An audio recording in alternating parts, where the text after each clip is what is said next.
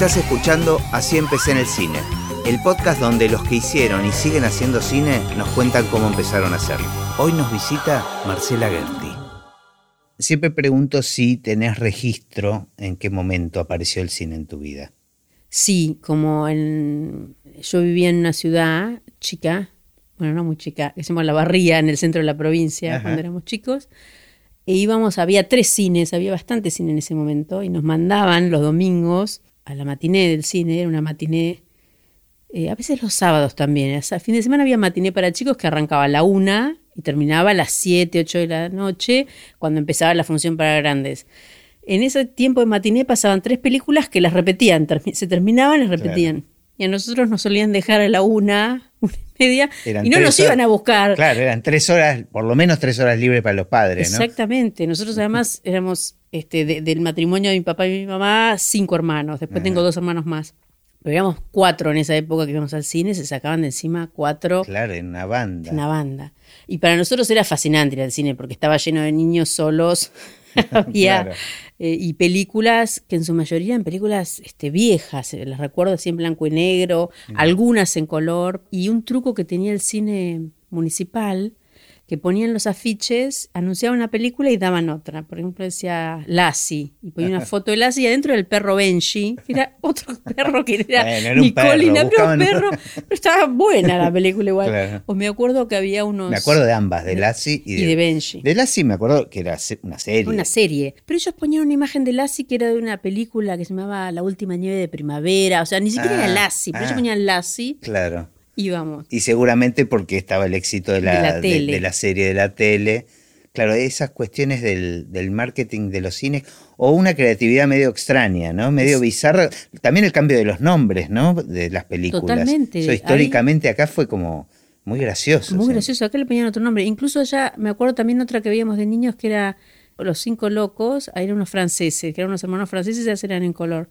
Pero ellos ponían Los Cinco Locos y ese afiche y adentro eran Los Cinco Grandes del Buen Humor. que estaba Claro, buenísimo. claro. Pero era como, estos no son lo- lo- los de afuera, pero igual la veíamos tres horas. Y después, bueno, mi, mi- mi papá y mi mamá iban mucho al cine, íbamos a ver lo que daban en, en- En la época. lo que llegaba ahí. Claro. A Llegaban muchas películas en castellano, porque el cine, el dueño del cine, creo que era del cine, del, cine París, no, del cine de la Barría, decía que la gente tenía que leer, no iba tanto, la gente de campo y todo eso, entonces ponía también muchas películas argentinas eh, porque era eh, el idioma que la gente reconocía y no querían leer. Pero también había de otras películas, me acuerdo haber visto la batalla de Midway, muchas de guerra que mi papá quería ver. Y a veces también mi papá nos llevaba a la noche, porque el cine quedaba enfrente de la clínica donde él trabajaba, que era anestesista, y a veces estaba de guardia y tenía que ir. Íbamos a la función y de repente le sonaba el aparatito a la noche y decía, ahí vengo. era y se iba, y nosotros nos quedábamos en el cine viendo Lo que recuerdo haya. lo que haya. Recuerdo haber visto películas que me impactaron así como un dibujo animado de, de, de Snoopy que era muy psicodélico, o sea, no, Mm. yo no, no lo comprendía. Y películas, algunas que eran medio fuertes, recuerdo, no sé qué película era, pero una en la que estaba el Ku Clan, mataban gente, y era impresionante, pero quedábamos ahí porque esa oscuridad, me acuerdo también que fumaban adentro del cine en, Ah, en yo esa no lo recuerdo. Recuerdo mucho, además, la madera marcada con los cigarrillos que se apagaban. Mira. Sí, sí. Pero bueno, siempre asociado a un plan familiar de alguna manera. Siempre con- asociado, sí, a un, plan familiar. Y lo con mis hermanos. Claro, eso. Con, Con tus hermanos, hermanos. o eventualmente con, con tu papá. Con mi este. papá y mi mamá, pero sobre todo con, con mis hermanos. Pero bueno, era un plan de los fines de semana. En la semana a veces, y se miraba bastante tele, pero como era una ciudad, había una repetidora del canal de Mar del Plata. O sea que todo iba Claro. llegando tarde, era lo que repetía el canal 8 de Mar del Plata. La repetidora si andaba, si no había lluvia, si no. ¿Y con el mundo cultural, este, en tu familia había al- alguna conexión? No, era una familia, mi papá era médico, mi mamá ama de casa, eh, una familia muy de, de muchos así profesionales, médicos o, o ingenieros, como, como una zona, Las, las- las más clásicas. las más clásicas, las- claro. Solo una tía pintora que se murió muy joven. Había vena artística, mi papá era un gran contador de, de historias. Eh, mi mamá, una gran lectora de, de- de cosas, de, todo lo que, lo que llegara. De hecho, nos llevaba a la librería y en la barría, que era como el premio era ir a la librería. Ah, mira, lo asociaba con eso. Sí, tenía el olor de los libros de la librería, era impresionante. Y además, bueno, compraba un libro y lo teníamos que leer todos. Entonces yo me acuerdo que yo leía muy rápido solo para leía primero, decía yo lo primero, lo leía rapidísimo porque lo tenía que pasar. Claro, pero se me ocurre que eso estimulaba el deseo de leer también, ¿no? la limitación, este, como la histeria del, lector. claro, porque esperábamos, leíamos como unos libros que eran los Hollister, no sé, unos de aventuras. Me acuerdo, me acuerdo de los Hollister, había que esperar Que, claro, que llegaran. Nosotros además nos identificamos porque eran cinco hijos, nosotros también, o sea, había como una cosa... Y cuando decís que tu papá era un gran contador de historias, ¿en qué ámbito las contaba, digamos? Eh, en el ámbito familiar, en el ámbito laboral. Yo, esto de que lo acompañábamos mucho al trabajo, tengo mucho recuerdo en la sala de médicos en la clínica o el gabinete de las enfermeras tomando un mate contándoles eh, las historias. Por ejemplo, vos le preguntabas un apellido de la barría, él decía, ah, era hijo, este es hijo del viejo Labardén que compró el campo y sabía... Se armaba una película. Ah, claro, y te le iba contando como tal. De hecho, muchas de las cosas que, que nos contó mi papá permanecieron este, con sus imágenes en el tiempo, le encantaba, le encantaba así conversar y tenía una, una memoria muy grande, mm. realmente, porque cuando él se murió lo, destacaba mucha gente en el estudio y en todo, y bueno, porque también en la familia hay, ¿no? Mis hermanos también son gente con la memoria, ah, capacidades. Qué bueno, qué, envidia que me da.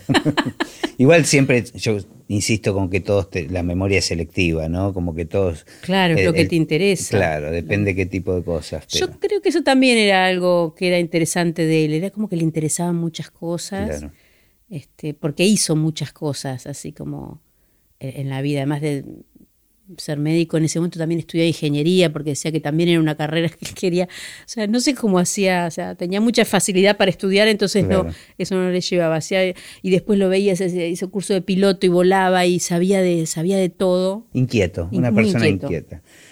Me encanta cuando encontrás en la historia de alguien elementos tan claros que marcaron seguramente el destino ¿no? de, de tu profesión me encanta cuando aparece así tan e-, evidente. Y vos decís, qué poder que tenemos los padres sobre nuestros hijos o algún maestro o, un mentor, ¿no? Sobre los demás. Es que es tan fresca, ¿no? La, la, infancia y la adolescencia, pero sobre todo la infancia, ¿no? Yo también recuerdo esas cosas, eh, los viajes que hacíamos con mis papás, eh, que eran con cinco chicos era ir a las cataratas en auto y él le pedí una bollita prestada al hermano y decía, no, vamos a ir por el río Paraná, hay una balsa que lleva camiones y parece que la van a sacar, nunca más se va a hacer ese viaje, hay que hacerlo ahora. Entonces esperábamos en una cola de camiones, íbamos con unos camioneros. ya lo había convertido en una aventura. Totalmente. Era la capacidad de contar, de proyectar. Esto es único, ¿no? Y así, no, hemos, hemos pasado cosas, no sé cómo no, morimos cruzando la cordillera, porque además decía, vamos a salir ahora, pero son las 7 de la tarde, nos va a agarrar la noche, no, no, no, no importa, ya iba, iba, se le rompía el auto, lo arreglaba, te enseñaba, decías, ves, esto es el burro de arranque, esto no sé qué. y yo creo que una de las cosas que más le gustaba a él y a los hermanos también, porque pasamos mucho tiempo cuando íbamos de vacaciones de invierno con otro hermano de él que falleció este año, que era también hermoso personaje, que viajaba vestido de, con un traje de James Mart y zapatillas y con chaleco y todo, ¿no? Y siempre se rompía el auto en, el, mitad del desierto del Chocón y bajaban y se le cambiaron una vez la punta de eje a una casa rodante y los veía felices a los tipos. Decía, ay, cambia la punta de eje. ¿Dónde sacamos una punta de eje? Yo traje una. ¿Por qué trajo una punta de eje? y le cambiaban. Y pero todo el tiempo estabas como viviendo algo diferente, ¿no? Absorbiendo. Aventura. Totalmente, totalmente aventura. ¿Y cómo, cómo empieza a aparecerte a vos algún interés o, cómo, cómo, fue tu carrera? Digamos, ¿en qué momento te, te empieza a traer la idea de acercarte a, un mundo más artístico, de ficciones? O... Yo creo que fue a través de, ver la televisión, esto que veía, y había algo que me gustaba en, en, un poquito en la actuación, que no me daba cuenta de eso, pero sí de escribir, como que mi fantasía así más grande de niña era como ser escritora, que me parecía todavía me sigue pareciendo algo imposible de, ser, de serlo, ¿no? Eh, entonces yo escribía mis cosas y todo, y en algún momento en la escuela primaria también siempre actuaba cuando proponían, y en algún momento tengo el recuerdo que me escribía unos sketches como de Susana Jiménez, Y extrañamente me los dejaban hacer en los actos. Que ahora pienso, qué raro sería. En realidad me lo dejaron hacer una vez, supongo que habrán visto. Pero porque por, por la propuesta, por- porque es raro. porque era en medio del proceso, las Claro. maestras eran bastante rígidas. Tengo un recuerdo de, de señoras bastante malhumoradas, salvo la señorita Olguita, que fue como un bastión.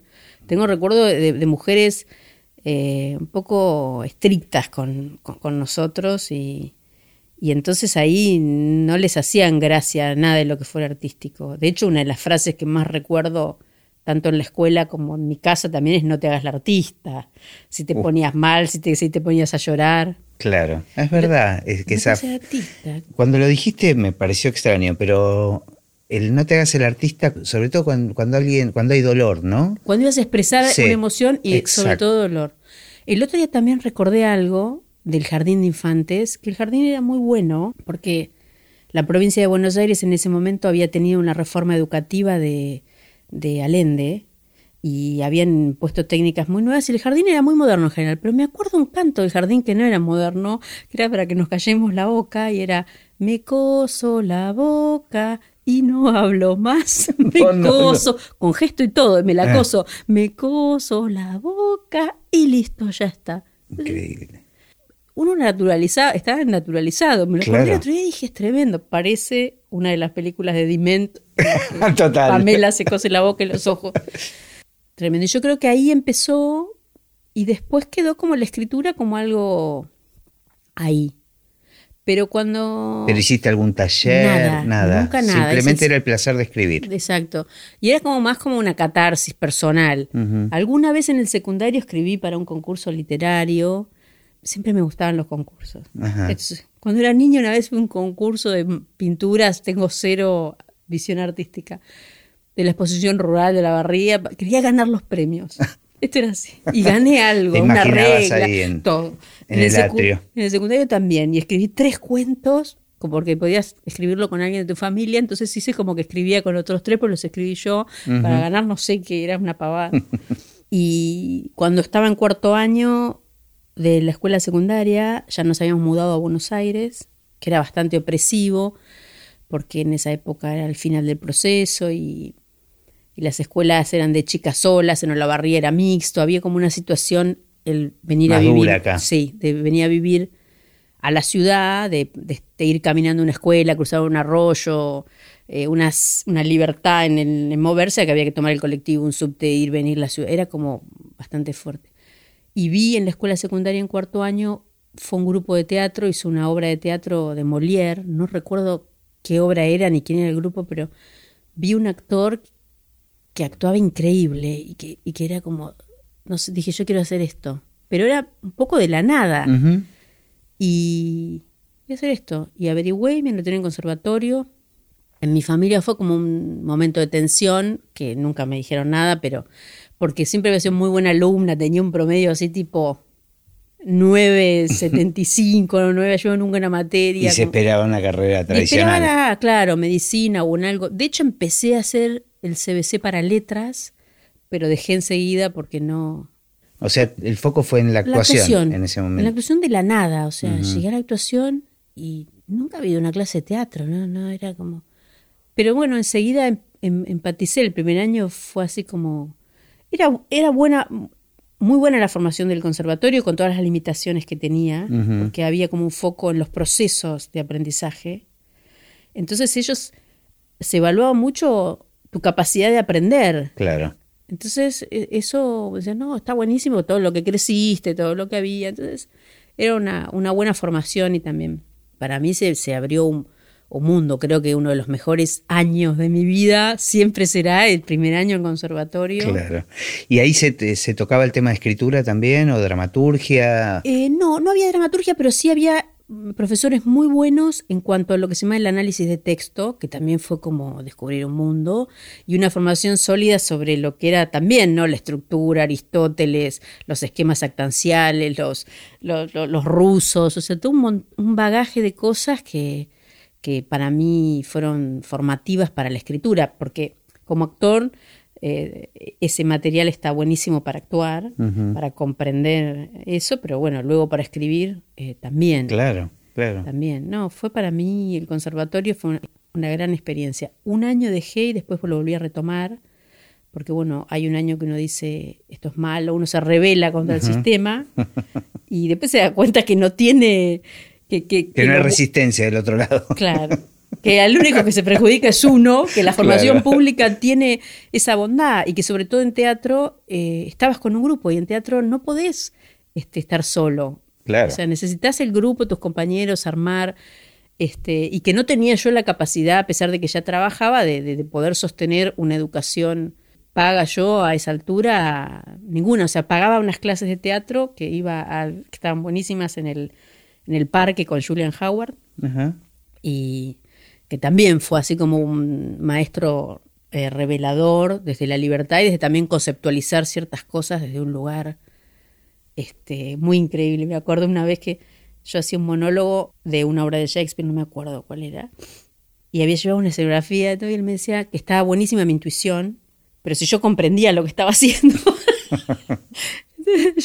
Es una pregunta muy compleja. muy claro, está muy bueno intuitivamente. Ahora, ¿vos comprendés lo que estás haciendo? Yo no lo comprendía, realmente no lo comprendía, pero ahí me explicó muy, muy alucinantemente en un papel, mientras yo lloraba, la diferencia entre la estructura de lo que era lo stanislavskiano, lo brechtiano.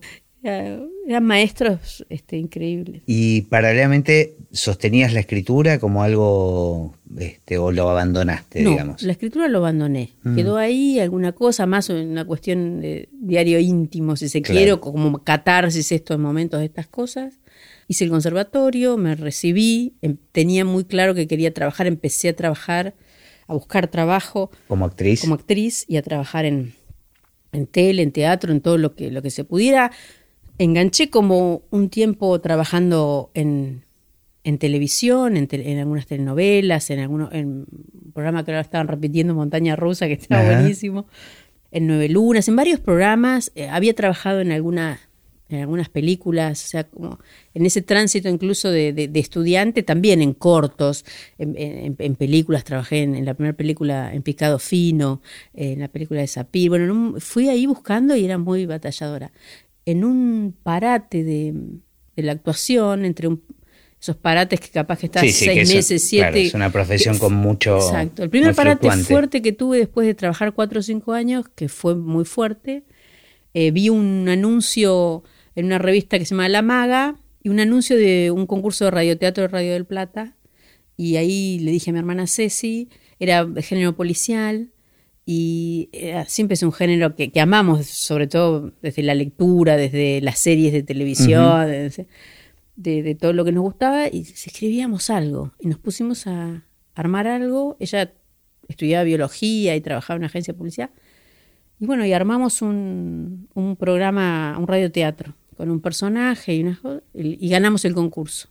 Y estuvo buenísimo, lo grabaron. ¿Se hizo? Sí, se hizo, se grabó. Llamaba Memorias de Evaristo Salazar. Era como una especie del comisario Meneses que contaba sus memorias de una periodista y pasaba en varias épocas, porque eran sus memorias de los años 50, eh, contaba estas memorias en los años, en la, en la actualidad de ese momento, que eran los 90, y a su vez había una parte del 70 como que había pasado con ese tipo. Y bueno, como lo ganamos, había un concurso de la Nación de serie, dijimos, vamos, este personaje da para una serie, lo hicimos, lo ganamos. De series de nuevo, pero para Serie de televisión. TV, claro, Ah, esto era serie de TV, era ese concurso de la Nación, y que era, había que hacer 12 capítulos, y bueno, hicimos de vuelta, escribimos. ¿Y a- también se realizó? No, no se Ah, realizó. ah, era solo, fue solo el concurso. Solo un concurso que ganabas, en ese momento era un dinero que estaba bueno, porque yo me compré la primera computadora, la compré con ese premio. Pero aparte, eh, digo, el estímulo, ¿no? De ganar. No, tremendo, este, o sea, aquí hay algo. Y claro. ahí estaba ahí, conocía gente que en realidad yo la conocía también desde la actuación, porque por ejemplo uno de los jurados era Héctor Olivera, que yo estaba trabajando en Nueve Lunas, Claro. y me decía, pero querida, que sé, qué sé yo, lo leyó, a él le gustó, hubo mucha gente que le gustó, pero era caro, por ejemplo, porque tenía tres épocas. Este, casi lo, casi lo, lo hacen, porque bueno, tenía muchos este, elementos interesantes. Eh, y a partir de ahí, sí, bueno, acá hay algo. Y bueno, empe- a empezar a buscar trabajo, a estar en equipos. Y trabajé en una película que no se hizo al final. Y al final una- un- otro amigo estaba buscando, cuando vino Campanella a hacer la serie Culpables para Polka, con Fernando Castets, estaban buscando un autor, iba a venir un autor de afuera, pero no llegaba, otro autor para laburar con ellos. Y, Eduardo Blanco, con quien yo había trabajado en un par de, una obra de teatro, éramos amigos, le dijo, me parece que Marcelita, que es mi, como más ha sido conocida siempre, Marcelita, tiene como el mismo tipo de humor, puede ser, qué sé yo. Entonces hice una prueba para ellos de escribir un capítulo, de estructurar un capítulo y dialogar medio y enseguida sí, sí, teníamos como el mismo tono y me puse... Y ahí ya fue la primera serie con continuidad. El primer trabajo, claro, fue ahí con ellos que lo que tenían de fantástico ellos Después en, la tele vi que había como categorías, que uno empezaba de más abajo, pero ellos, si vos escribías como ellos y hacías el mismo trabajo, esto era así, tenías el mismo cartel, la misma, eh, ganaba la misma guita, compartían la guita y tenías el mismo lugar. Y es como, bueno, como entrar... Como entrar, como conocer cómo funciona un rubro. Un rubro, impresionante. Y fue, fue un programa difícil de hacer también porque, bueno, ahí había un imaginario que era el de Fernando y el de, el de Juan José, que era diferente al de Polka, porque había un tono, una manera de contar que era distinto. Entonces ahí hubo bastante cimbronazo hasta que se encontró como el programa. Claro. Y además después estábamos yo y Juan Pablo Domenech, que era el otro, el otro guionista, que también tenía otro mundo de escritura pero bueno, nunca había trabajado antes en la televisión y para mí fue impresionante. Dijiste varias cosas que me, dejaron pensando. Uno, eh, digo, más allá de que continuaremos la, historia este, cronológica, esta cuestión que tienen muchas veces los guionistas de mediar entre eh, varias personas involucradas en un proyecto, por decirte algo clásico, productor, director, no sé, eh, supongo que en televisión también, y cazarle la onda no solo a uno, sino a varios, ¿no? Porque al estar en el inicio de los proyectos, el guion, me parece que hay un, toda una serie de ansiedades. Digo, yo estoy en el final y padezco otro tipo de ansiedades del equipo de trabajo. Pero estar en el inicio genera, me imagino eso, cazarle la onda a varios, ¿no? Como es que en el inicio no, no hay nada, está la visión de alguien o la idea de alguien. Entonces es, como vos dices, a veces en un trabajo más como era el de Polka, en un momento era cazarle la onda a Adrián Suárez para decir, bueno, esto es lo que quiere hacer, otro momento era tratar de, que él entienda. Este, ahí Inculpables era muy interesante, que pasaron cosas muy interesantes, la verdad. En un momento había un capítulo, me acuerdo, que con Juan Pablo Domenech queríamos hacer y, y Adrián Suárez decía, pero es medio tarde para hacer esto porque el personaje ya está presentado y no, pero era como, era una historia, un personaje de Fernán Mirás que contaba todo su pasado con, con las relaciones con la mujer. Estaba buenísima la idea y, y, no, va a estar re bueno, bueno, lo hicimos. Y cuando salió al aire, era verdad, o sea, sí, estaba buenísimo, pero ya era tarde, la historia pasaba por otro lado. este capítulo te vas, o sea, estás contando la historia de un grupo de gente que vas contando sus historias, pero son una amalgama, y en este te vas a contar el pasado de este personaje bueno, también le pedís mucho al espectador porque el espectador iba para adelante con ellos y ahora le pedís que vaya para atrás. Sí, igual se me ocurre, soy un ignorante absoluto ¿eh? en la materia, pero se me ocurre que primero necesitas enamorarte de un personaje para interesarte en cómo era su pasado y dónde viene, ¿o no? Totalmente. Yo creo que a mí los programas que más me gustan y los que más me gustaron escribir y, y los que yo entiendo que mejor funcionan son los que tienen personajes de los que te enamorás sean como sean, sí, sean el malvado más grande del mundo, pero de los que te enamoras y querés seguir conociendo su historia. Y ahí exactamente es eso. Yo creo que las historias son de los personajes. Después la historia está buena o no, está mejor o no, le pasa mejor, pero si el personaje está construido sólido y lo que le pasa y la historia que vas a contar, vos vas a ir con ese, ¿no? Porque necesito enamorarme para interesarme por ese pasado, porque si no, eh, tal vez si me contás ese pasado de movida, no me enamoro del personaje. O sea, totalmente. ¿entendés ese círculo? como... Totalmente, puedo ir en contra. Ese es un delicado equilibrio y también, bueno, cómo hacer para generar esa empatía, ¿no? Para hacer ese personaje querible y recordable, que quieras ver la semana que viene o el día siguiente o el capítulo que viene Sí, me imagino que los ritmos de las series o de, la tele es otro, digamos, también. Seguramente Adrián Suárez la tenía clara con eso. Sí, evidentemente la tenía clara porque hizo un montón de, de series y, de personajes. Pero digo, a vos en este caso pasó que, quedó descolgado ese pasado del personaje. Totalmente, ¿no? Eso era también lo bueno de, aprender trabajando, tener esa suerte, que vos ibas chequeando eso que pensabas, lo que te decían. incluso las propias ideas, decir, me parece que esto no funciona, decir, así ah, tengo razón, no, no tengo razón, este, poder probarlo, ¿no? Eh, porque bueno, cada proyecto es distinto y cada, no es lo mismo también una novela que había novelas que tenían, no sé, 280 capítulos, tuvo Soy Gitano, ponele, o sea, 280 capítulos, o sea, ya no había... No sabía de dónde sacar historias. Claro, era un poco delirante la historia, lo cual era bueno porque había magia, empezó a funcionar cuando había hechizos, cosas, y eso permitía, bueno, delirarse. Pero es una construcción que es como, como, como a largo plazo en algunas partes y en otra parte es, bueno, todo el tiempo te pide nafta, nafta, nafta, nafta. ¿Y en esos casos se plantea de movida como una novela de 280 capítulos o eso está más relacionado con el éxito que tiene y se va, se va modificando sobre la marcha? Es, es otra época igual de la televisión de aire y creo que era según el éxito y lo que hubiera que, cubrir. Porque nadie se imagina que va a durar tanto una novela. Igual en mi experiencia en, los años de Polka nunca, nunca se planificaba nada, o sea, eh, ahora sí, ahora uno va en proyecto, arma la Biblia, capaz que arma un capítulo, porque cambió también la manera de producir, la manera de consumir y la manera de, emitir, digamos, el tele de aire ya no, no, produce ficción, sobre todo en la ficción es, muy distinto. Y a todo esto, cuando encontraste como este lugar, que estabas evidentemente muy cómoda, ¿qué pasó con tu carrera de actriz? dejó de tener interés para mí y dejé de tener el tiempo. Porque... al mismo tiempo te conectaba mucho con un mundo, o sea, seguramente te habría más posibilidades también como actriz estar tan cerca de las producciones, digamos. Sí, igual había como una, como una cuestión un poco de qué vas a hacer, vas a actuar o vas a escribir. Y había también una mayor valoración del hecho de escribir que del hecho de actuar. ¿De parte de quién? Eh, yo lo sentía de parte del, de los demás. De, la, de, la, de la, sobre todo de los productores. Ah, sí, una, ah, vez, una vez fui a una, un tour en la Red Globo, porque me causaba curiosidad cómo hacían las novelas, todo, y la persona que da el tour decía, eh, acá los más importantes son los escritores, porque actor quiere ser todo el mundo, director algunos, escritor nadie, entonces si hay buenos escritores son lo que más necesitamos. Y yo creo que, en ese momento, y además funcionaba, me funcionaba mejor. El trabajo del actor y, la actuación, que está buenísimo actuar, pero es muy difícil.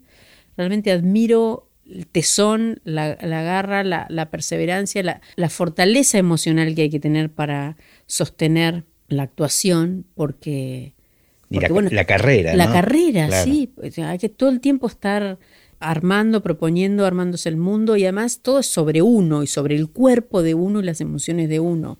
Y está expuesto uno desde la cara hasta el alma, ¿no? Además, perdón, es más difícil autogestionarse, digamos, o, generar proyectos, ¿no? Desde la escritura tenés esa libertad de decir, bueno, no tengo trabajo, sí tengo trabajo, si quiero tengo trabajo, o sea, me pongo a escribir. Totalmente. También me di cuenta que, bueno, me llevaba tiempo en ese momento había empezado a escribir también en, cosas que eran diarias, que tenías que trabajar todos los días ocho horas. Y me llamaron para hacer una obra en Cervantes y fui y la hice. Y me entraba dentro del calendario, de día hacía esto y de noche esto, pero cuando se hizo la obra yo sentí que no, que no tuve el tiempo de elaboración del personaje. Entonces se hizo la obra, estaba buenísima, pero yo sentí que no había llegado ahí y que no me gustaba esa mm. sensación de, de, de, no llegar, pero era, sobre todo me he dado cuenta que no tenía tiempo de decantación, la actuación, como uno va construyendo, necesita, la escritura también, pero en la que estaba en ese momento, que era diaria, no, no era tiempo de decantación, es lo mejor que pudimos hacer hoy. Claro. Entonces, ahí también como, bueno, paré un poco de actuar y me dediqué a la escritura. ¿Y qué pasa con esa exigencia? Porque me imagino una tira diaria, ni hablar de 120 capítulos, hay que resolver muy rápidamente, o sea, hay que tomar decisiones eh, y ahí es donde me imagino que se pone en juego esto de equivocarte y ver si poder verlo inmediatamente, ¿no? Totalmente, es como aprendes a resolver rápidamente. A mí me quedó como una deformación que no me gustó, con el tiempo me di cuenta, que es que como vos estás todos los días resolviendo y cerrando una estructura, me empezó a pasar a mí que en la vida pedía a la vida resoluciones todo el tiempo Y entonces hay una situación que empezás a generar vos mismo eh, conflicto y que, se, y que las cosas se tienen que resolver. La vida no se resuelve, hay cosas que incluso no se resuelven nunca. Claro. Pero había así como una... Una cuestión de que esta historia se cierre. Se cierre, entonces toca, entonces acá, hay que hacer tal cosa. Y era como un pequeño... Genial, genial. Em, y esta situación, eh, o sea, veías que había como mucha valoración en algún punto en, el, en la industria del lugar del guionista. ¿Y a vos te pasaba también con vos misma? o sea, ¿te gustaba eso? Y sí, me gustaba, me gustaba ser este, eh, reconocida y me sentía en un lugar cómodo. Eh, si bien a mí al principio me había ido bien actuando, creo que he sido muy crítica conmigo como actriz. Porque ahora miro las cosas que hacía y digo, eh, estaba bien, lo hacía bien. daba bien en cada muchas cosas que estaban posibles que en ese momento no lo veías así. No lo veía así. y era re crítica. Mm. E incluso como que tenía como, se ve que tenía como un rollo con la voz en ese momento. Claro. Que yo creía que, que, no, estaba tan bien y ahora lo miro y digo, ah, está muy bien. Pero entonces disfrutaba mucho más eh, la escritura, disfrutaba mucho el momento de escribir, ya fue cuando fue con mi hermana, que después volví a trabajar con ella, como en todos los equipos autorales. O sea, realmente la pasaba muy bien y después me gustaba lo que el resultado y aprendía mucho. ¿Y, qué te pasa ahora cuando ves cosas que escribiste hace años? O sea, llevado al mismo terreno de la actuación con cosas que escribiste. Lo que pasa es que me imagino que la exposición es otra, o sea, es muy distinto ver verte a vos misma con tu cuerpo, con tu voz. Este... es muy distinto es muy distinto. Primero, bueno, yo tuve la suerte de trabajar en cosas que las actuaron grandes actores. Entonces las veo y hay muchas Mercedes Morán, o sea, escenas que me parece que están buenísimas y, y, me gustan. Otras que no, que no resistieron el tiempo también, ¿no? Otras que veo y digo, uy, esto podría ser mucho mejor. U otras que eh, en este momento, en lo que en los últimos cinco o seis años todo cambió tanto. Hay programas que los miro y digo, esto, vamos presos todos, qué misógino, incluso. ¿Cómo, Claro. Sí, sí, todos tenemos otra cabeza. Otra cabeza, claro. Pero hay otras que, me gustan mucho. Yo digo, más, allá de, esos problemas que tienen, están más relacionados con la temática, a nivel estructura o desarrollo de los personajes, ¿cómo, cómo te encontrás con esos eh, trabajos que ya hiciste? Y con, algunos bien, me gustan. Algunos de algunos, este. No, no soy de mirar mucho. las cosas que las cosas, no, no. ¿Cómo es la estructura de, del equipo de guion en general en, en, una tira? un Bueno, en, en una tira hay en los equipos en los que yo trabajé y en otros que conozco, hay en general dos autores, como dos cabezas de equipo, o a veces una, pero en general nosotros laburamos dos después dos eh, coautores que estructuraban con nosotros y dos colaboradores que eh, se encargaban de armar las escenas, de escribir las escenas una vez que estaban escaleteadas. Entonces, nosotros realmente teníamos mucho laburo los libros, porque laburábamos cuatro o cinco horas armando la estructura entre cuatro, después esos dos se iban a completarla y la pasaban al equipo que hacía, digamos, los diálogos o esa parte sobre lo que estructuramos. Y después al día siguiente, una vez que estaba escrito, lo, corregíamos. Ah, por eso, le vuelve a la cabeza de equipo. Le vuelve a la cabeza de equipo que se, te, lo dividís con el otro uno y uno. He trabajado en otros equipos donde estructuras por separado, estructura cada uno un capítulo muy en conexión y los coautores este, lo completan. En las mejores épocas logra, lográbamos, porque había un momento que había que hacer 20 capítulos por mes, o sea, uno por día. Era no alcanzaba el tiempo, no, no, no. Mm. Entonces en un momento logramos hacer cuatro y un día nos juntábamos a tirar ideas, que era como lógico después. Todos trabajan por separado además, ¿no? Eh, en ese momento laburábamos juntos. Eh, ¿Físicamente? Físicamente juntos. Nosotros laburamos muchos años en, en bares juntos, cuatro en un bar gritando, estaba muy bueno. Después con la tecnología uno empezó a laburar por separado y ahora ya directamente hace años que no veo físicamente a alguien, porque podés laburar perfecto eh, a la distancia y por... Pero como que cada vínculo es distinto. Eh, en general siempre laburé muy cercano, durante unos 10 años laburé con, con otra autora, con Pamela Rementería, y laburamos también, nos juntamos todos los días y la, hacíamos una parte de la elaboración juntas y otra parte separadas. Y eso es lindo, ¿no? Eso es muy lindo. La tele, en ese sentido, la tele o a veces algunos guiones de cine es muy lindo porque el crecimiento que, que, da a tu idea, lo que te parece el otro y lo que vos le devolvés al otro y además no te sentís tan solo porque es un laburo re solitario. Tiene otra parte que con el tiempo con el tiempo también necesitas hacerlo solo, porque también como que te acostumbras a que el otro interviene en tu idea y a veces eso está bueno y a veces decís, no, yo lo quiero hacer como yo quiero. Claro, claro. Entonces también necesitas espacio solo y vaya bien, vaya mal, necesitas tu manera. ¿Y en qué momento aparece el cine? El cine como actriz muy, muy, muy temprano ahí con, creo que la primera cosa que laburé de cine fue un corto de Esteban Zapir. Ajá que era del grupo de, de la NERC, en la que estaba Lucrecia Martel también, este, y hacía un corto rarísimo que se llama Quinto Eden. Siguió, siguió haciendo cosas rarísimas que están buenísimas, me encanta, me encantan las pelis de él. Y ese corto era increíble porque era rarísimo, como una especie de criatura en un bosque, pero tenía un traveling hacia adelante de una imagen que mía que era como una especie de animalito que estaba comiendo una cosa rara como sangría, que era un pedazo de hígado, porque cuando llegamos al lugar de la filmación, Esteban dijo, bueno, vas a estar acá y vas a estar comiendo un hígado. Yo me quedé digo, pero ¿es de, ¿es de mentira? No, no, crudo. Es un hígado crudo. Bueno, y en ese momento yo le tenía mucha confianza, mucha fe, y la imagen es increíble. Ah, mira. Hace poco me encontré con Víctor Quino, que era el director de fotografía, y se acordaba de ese de esa escena. De esa escena, de ese trailer hacia adelante. Y después trabajé en Picado Fino también, que fue una experiencia increíble también. Muy increíble porque cuando Esteban dio el guion, yo leí y dije, este chico está loco. O sea que. Porque era, eh, eh, un teléfono suena, los padres respiran abajo del acolchado, una tortuga camina. Era todo, todo, todo, todo, todo. todo. Cuando vi la película, era eso, eso que él había escrito. Era eso, o sea lo tenía clarísimo lo que quería contar.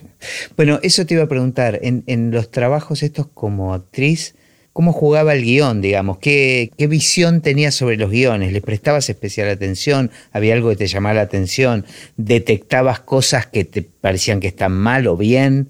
E, eso, sí, siempre me llamaron la atención. Eh, más allá de que aprendí un montón como actriz, al poder hacerlos y al poder verlos. al sentarme a escribir había un montón de cosas, incluso al trabajar eh, eh, también eh, como actriz, adquirir nociones de producción también para escribir y después estar. Pero sí, me llamaba mucho mucho la atención y los distintos mundos, ¿no? Qué distinto que era el cine, de la televisión, porque la televisión también de aire de ese momento era muy muy básica también, ¿no? O sea, de, eran realidades distintas, ¿no? La realidad que intentaba construir el cine, incluso las realidades propias de, de, cada grupo de gente, porque no eran lo mismo el cine que construían los alumnos o los del ENERC que los que construían los del taller de Martínez Suárez. Eso era increíble también, ¿no? Porque trabajé en, muchísimos cortos, fui a millones de casting que nunca me eligieron para nada, pero tenía mucha voluntad y aprendes un montón también. Eh, yendo a todas Pero ponías como un foco sobre los guiones. Sí, ¿Y cómo aparece el guion para cine? Y el guion para cine aparece, era cuando había empezado a trabajar en la tele.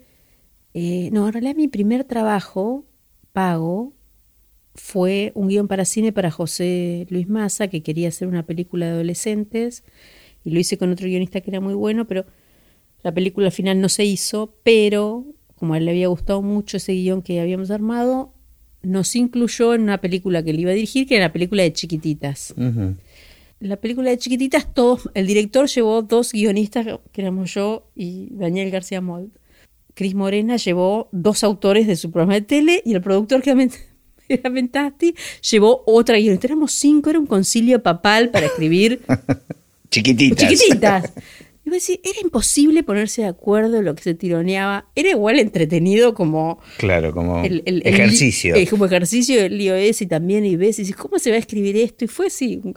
Eh, había mucha intensidad y fue como el, primer acercamiento a una película que era como comercial, industrial y con tantas voces opinando, ¿no? Y, que, quedaba. Y después de eso trabajé en otra película de, que fue un, estilo parecido de, de Yusid, que era muy interesante también eso de decir, bueno, Yo sí tenía la idea de hacer una cosa, el productor, que era Carlos Mentasti, le dice, yo así no la hago, que era, era una historia de dos chicas que querían tener un hijo de Mar del Plata, qué sé yo, y le piden, eran dos chicas gay que quieren fueron hace millones de años, ¿eh? no, no era ni el 2000, los 90, estaba muy, estaba muy bueno. muy Le piden a un amigo que sea donante. que sea donante, qué sé yo. Entonces Mentasti le dice, no, yo no voy a hacer una película así, yo quiero hacer una película que gane dinero, que ser Charry, Nancy, Duplato, entonces hizo otra historia que era muy diferente.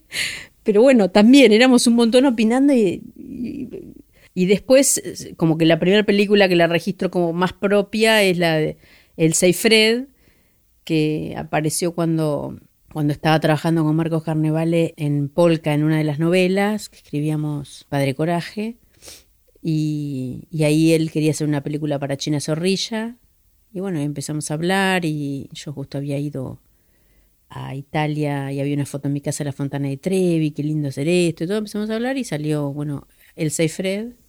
¿Y esa la escribiste sola? No, la escribí con Marcos. Ah, con él. con Marcos. Y también intervino Lilian, que es que era la ex mujer de Marcos, también otra guionista. Y era como una continuación de lo otro, o sea, terminábamos una cosa y seguíamos lo otro. Y Ah, porque seguían, estaban trabajando en en paralelo. la novela, claro. Y con Marcos siempre trabajamos en la novela juntos en esos dos o tres años, todos los, todos los días. O sea, alguien que te ves todos los días durante cuatro años. Claro. De nueve a catorce. ¿Y, y escribiste alguna peli sola? Porque se me ocurre que el trabajo colaborativo siempre, digo, en televisión es casi imposible que no sea así, pero me parece que el cine es el lugar donde uno se puede poner más... Escribí este año una peli sola. Ah, mira, mira, es y en realidad primer- el año pasado empecé a escribir un guion propio sola también, pero este año escribí una adaptación de una novela colombiana y fue muy... porque también pasó eso, que de tanto trabajar en la tele y en, y en ciertos sistemas con otros necesitaba mucho escribir sola Claro, y decir, bueno, ¿cómo lo hago yo? ¿Cómo lo quiero hacer yo? ¿Cómo lo contaría? Porque haces un ejercicio del conciliar y está bueno, pero hay un momento que también te empieza un poquito a violentar de decir, bueno, no quiero conciliar más. Claro. No quiero, no quiero negociar nada, no me importa. A mí me parece que esto es así. pero a la vez te- es como enfrentarte con un vacío de repente. Es re fuerte, ¿no? es re fuerte porque también el otro te contiene. Te dispara ideas Te dispara también, ¿no? ideas y también te, te da seguridad. Y juntos Claro, somos más. Y de a dos decimos que no a todo el mundo. Y sí, esta idea es así. Y decir, bueno, ahora sos vos. Pero creo que es una de las cosas más difíciles, tal vez también, que, que me ha costado. Decir, bueno, eh, darme lugar para mi propia voz. Digo, como he laburado mucho en función de, de proyectos más comerciales o industriales o en lugares donde ya este y, y en una tele donde bueno todo es en conjunto. Claro, porque claro, bueno en equipo. en verdad es en equipo la construcción. No hay mm, muy difícil hacer. Una una vez en Polka pero no se hizo. Hice una serie que la escribí toda sola porque bueno era un año que no había novela y qué sé yo y ellos me dijeron bueno querés escribir algo sí. Bueno entonces yo le dije esto y, lo, y realmente eh, fue inédito ahora que lo pienso digo, y bueno pero no se hizo o sea No se hizo, no, no se se- hizo Porque de cualquier manera yo creo que el trabajo del guionista, que no es director, inevitablemente, aunque no colabores con otros autores o con un equipo de guion, después con un director que se mete con actores, eh, digo, termina siendo un trabajo colaborativo, sin duda. O sea, ¿qué te pasa con eso cuando ves lo que vos escribiste realizado? Porque me imagino, sobre todo en una en televisión o en una tira diaria, casi que e- es reencontrarte cuando, no sé, a, a- la semana o al tiempo, con el material que vos estuviste trabajando, que estuviste imaginando de una manera. ¿Te sigue pasando que hay diferencia, eh, por ejemplo, en una tira diaria, entre lo que vos imaginaste cuando estabas escribiendo y tenías ese guion terminado y lo que ves de repente en la pantalla? Sí, sí, pas- pasa. Así como hay cosas que se mejoran, por hay cosas que vos decís, no, no era así. Incluso que cambian el sentido, porque también a veces... Se para el- malinterpretó, digamos. Claro, o, o se interpreta de otra manera sin malinterpretarse. Es decir, bueno, el, el- el director y el, y- y el actor tienen otra interpretación. Y, y ha habido como, como situaciones de sí, sí, ent- entendió otra cosa o la tomó para este lado, que está bueno para este actor o para este personaje, pero para la historia no. Claro.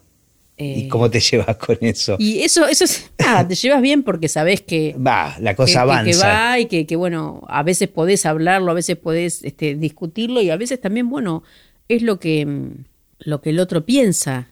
a veces tenés la posibilidad de, discutirlo y a veces, bueno, ya está, hay que seguir para adelante. Pero con el tiempo van pasando que hay detalles que, que no son menores. Pues en El hombre de tu vida había un capítulo que la protagonista era una mujer boliviana, esa era la idea, y que eso lo, lo, lo, interpelaba al protagonista que a que a, su propia como límite racismo. Era un capítulo que hablaba sobre el racismo. Entonces él como que bueno le costaba porque frente a esta imagen porque queríamos hablar de eso de cómo está todo bien hasta que en, un momento aparece aparece eso y es inevitable y se habla de eso. Y bueno eh, no había posibilidades por una cuestión de, presupuesto, no sé, traer a, una actriz boliviana que era muy buena. Entonces cambiaron por una actriz paraguaya.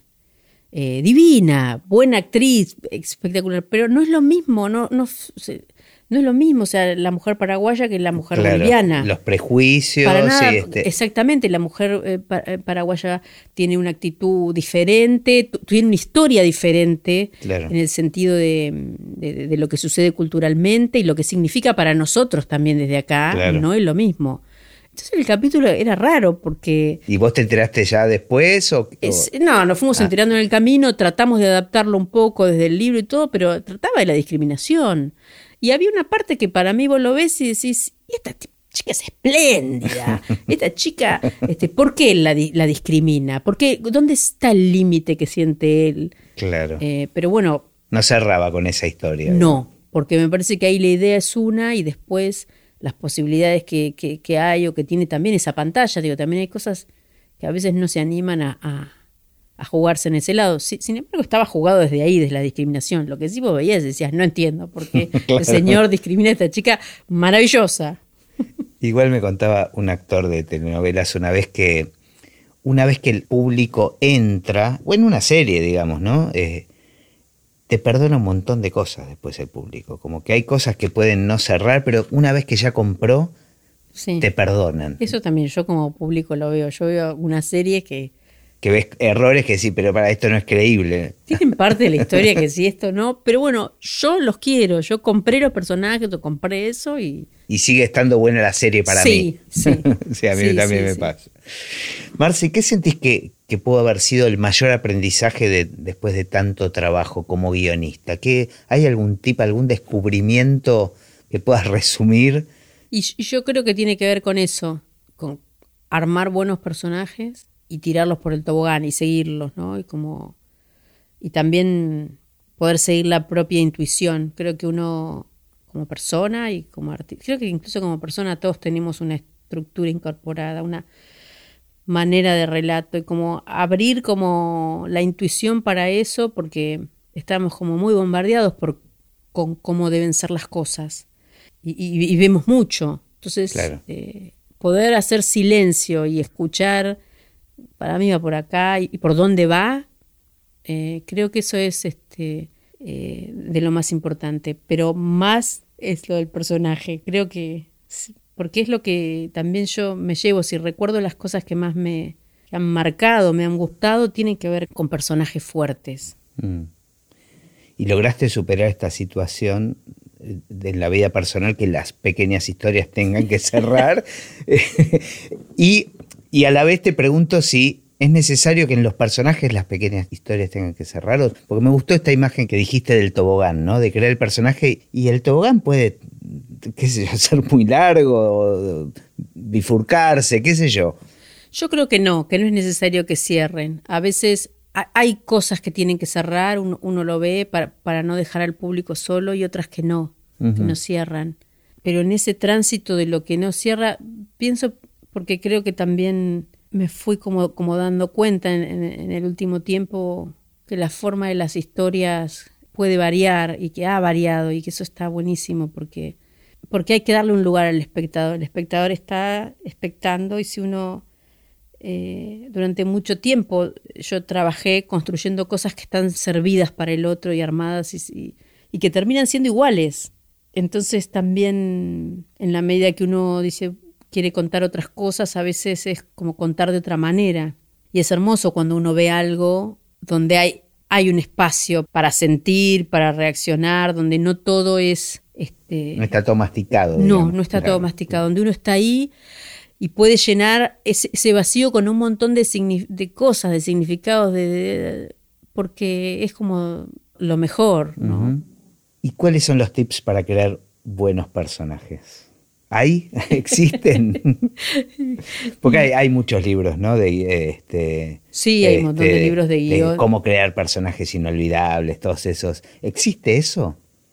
¿Por qué nos enamoramos de algunos personajes en las series? Y... Que no lo sé, si lo, si lo supiera escribiría mi libro. Claro. no, creo, creo que tiene que ver con, con una construcción a veces que pega en lugares que, que- que nos resuenan, ¿no? Con, eh, la verdad que no sabría cómo, cómo, cómo, de- cómo definirlo.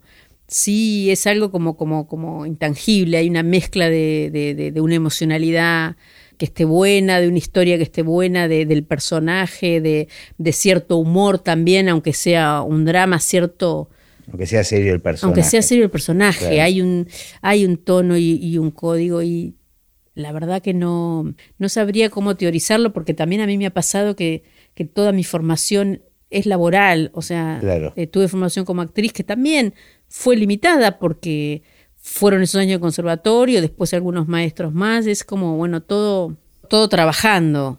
Eh, entonces, no sé cómo teorizarlo. O sea, Pero te pasa, por ejemplo, cuando te enamoras de un personaje en una serie, simplemente te enamorás y quedás enamorada o te pones a analizar por qué te enamorás. No, no, me enamoro, o sea, sea Tony Soprano, o sea, no, no hay, no tengo, yo sigo esa gente acá. Claro. Los No los Sopranos es un- no los analizo, qué sé yo.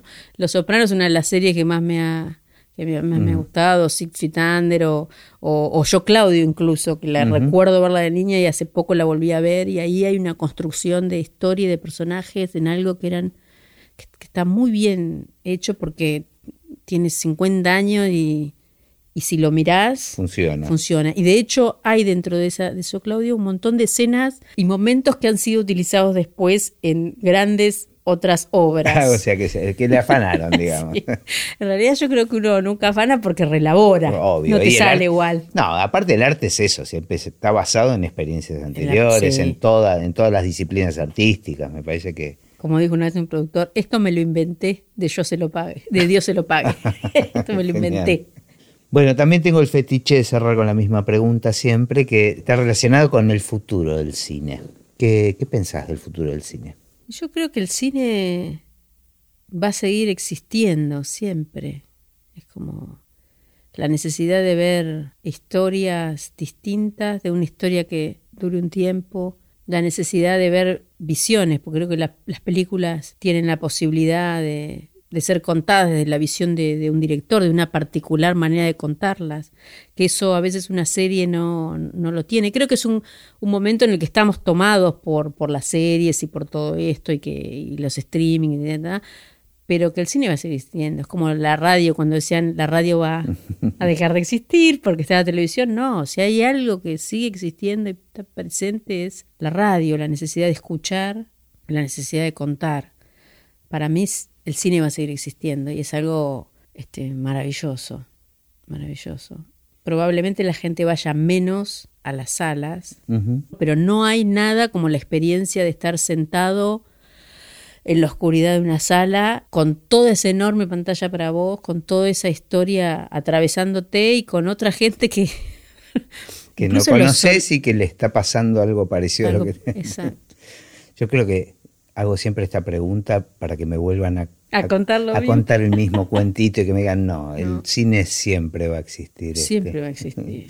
Y me encanta que me lo vuelvan a contar como los chicos, ¿viste? Yo hay veces que, que recuerdo mucho esas idas al cine en Olavarría y el olor de los caramelos, del- de los ventiladores en, en- en verano. Los ojos confitados. Los ojos confitados, en la cabeza también, porque en las funciones para niños había. Pero el olor a menta, a cosas, a, y, y todo lo que te quedaba después de, de ver la película, esas imágenes que no, Sí, sí, que no olvidas El nunca. salir de la sala, entrar de día y salir de noche.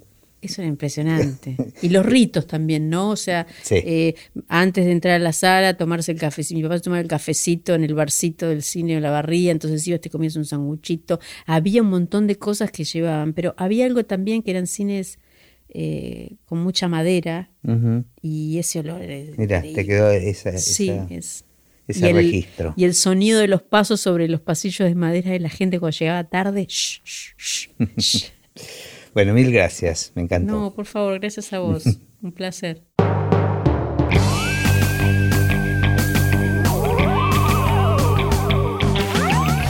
Y así terminó esta conversación de Así empecé en el cine. Mi nombre es Gustavo Pomeranek y espero que la hayan disfrutado al menos un poco de todo lo que disfruté yo. Recuerden que se pueden suscribir para escuchar todos los episodios que vamos subiendo en asíempecénelcine.com. También nos pueden buscar en Apple Podcast, en Spotify o en cualquier otra aplicación de podcast. Los espero en el próximo. Chao.